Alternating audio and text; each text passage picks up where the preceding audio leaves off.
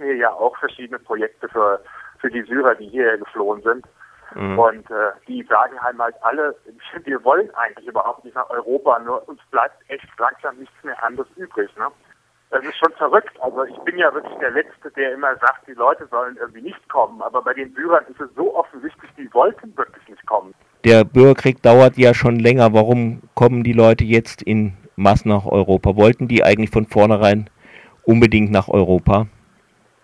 Überhaupt nicht. Also gerade interessant bei den Syrern, mit denen man sich schon vor Jahren unterhalten hat, und wir arbeiten ja nun mit syrischen Flüchtlingen auch nicht erst seit gestern, war die Grundidee, man geht schnell ins Ausland, also in die Nachbarländer, nach Jordanien, Iraks, Kurdistan, Türkei, Libanon oder sogar flieht innerhalb von Syrien und kehrt möglichst schnell zurück, wenn Assad gestürzt ist.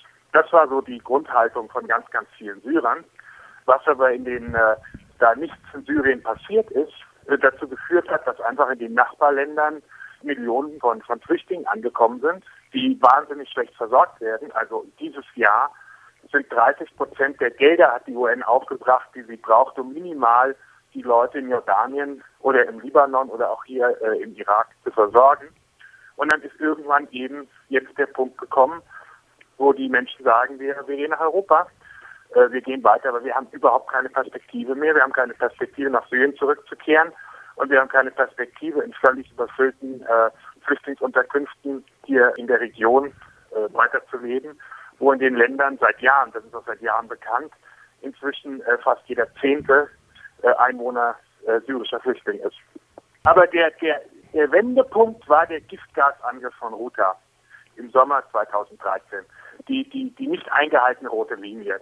Immer wenn ich mich mit Syrern unterhalten habe, äh, egal ob in der Türkei oder hier im Irak oder auch äh, in Syrien selbst noch, die am, in dem Augenblick, als man Assad seine Giftgasangriffe hat durchgehen lassen, wurde den Leuten bewusst, sie werden nicht unterstützt. Assad bleibt weiter an der Macht. Assad kann mit Unterstützung des Iran und Russlands weiter morden. Äh, dann ist eben der Islamische Staat im Windschatten dieses Bürgerkrieges in Syrien groß geworden. Und, und jetzt ist den Syrern klar, sie werden aus dem Westen, aus Europa, aus den USA keinerlei Unterstützung unterhalten und ihr Land ist inzwischen weitgehend kaputt.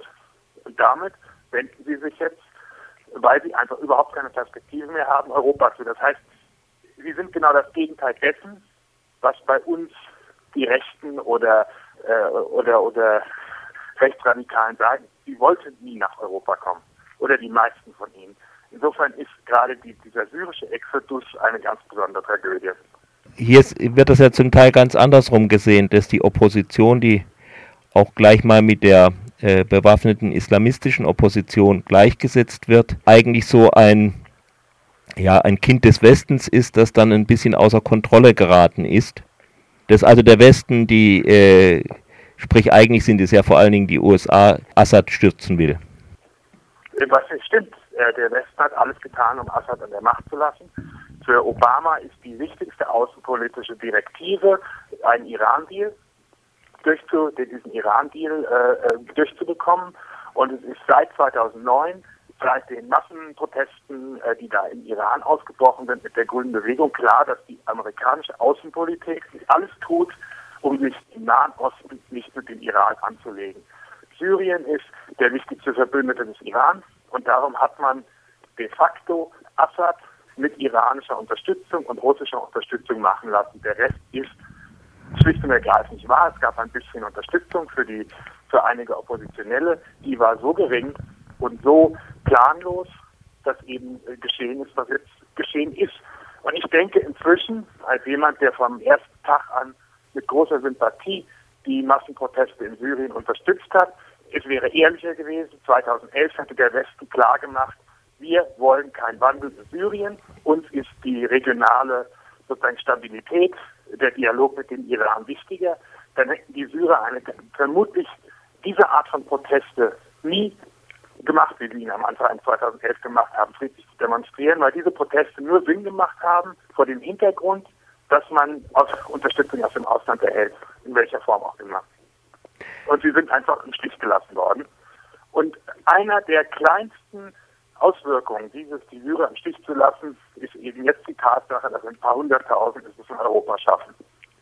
Ja, wo ist jetzt diese anfängliche Opposition gegen Assad? Ja, also da sicher waren auch da Islamisten dabei, aber nicht nur eine salafistische Opposition war. Wo sind die eigentlich geblieben? Ist das jetzt, sind jetzt die Leute, die nach Europa fliehen?